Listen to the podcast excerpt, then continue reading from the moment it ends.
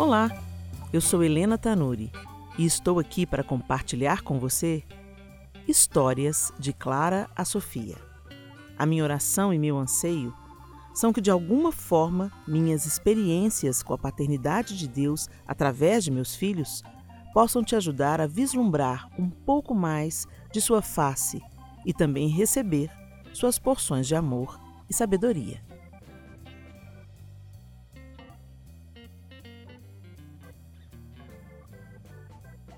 Miguel. Desobedecer dói.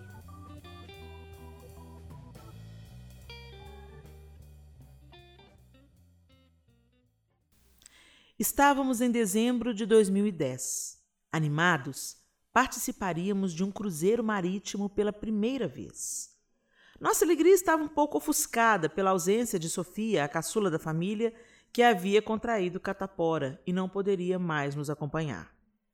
Depois de um dia agitado e cheio de imprevistos, chegamos ao porto de Santos, de onde o navio partiria. Tudo era novidade para todos nós, os marinheiros de primeira viagem. Logo que o navio zarpou, uma fina chuva cobriu o convés, mas nada abalaria a animação de todos. Com meu filho Miguel, não era diferente.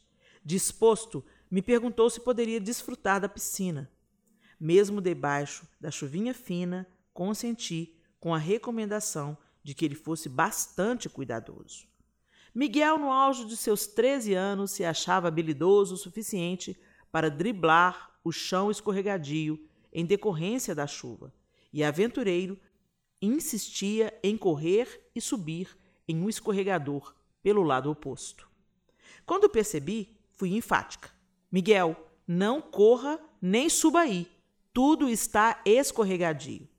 Ele, quase arrogante, deu de ombros e respondeu confiante: Eu sei. Menos de cinco minutos se passaram para que uma queda colocasse fim à autoconfiança de Miguel. Meu adolescente estava chorando de dor com a clavícula quebrada.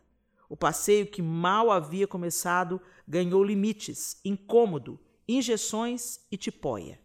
A diversão do nosso filho não seria mais a mesma. Não consegui entender tanta teimosia. Eu e o pai avisamos tanto. Lembro-me do João parando Miguel em meio ao corre-corre na área da piscina e cuidadosamente explicando: Filho, não corra. O chão está escorregadio. Pode acontecer um acidente. Quando saímos da infância, somos rapidamente capturados pelo que eu chamo de arrogância juvenil. Aquele sentimento de sermos indestrutíveis, invencíveis. Coisas ruins? Acontecem aos outros, não a nós. Não é assim? Acredito que isso também se dá no crescimento espiritual. Começamos a andar com as próprias pernas e já nos sentimos os caras. Orar, jejuar, depender de Deus? Ah, eu já sei, respondemos arrogantes. Eu sei o que estou fazendo. Não sou mais criança. Eu sei me cuidar. Que chatice tanta repetição. A soberba precede a ruína, é o que diz o texto de Provérbios 16, verso 18.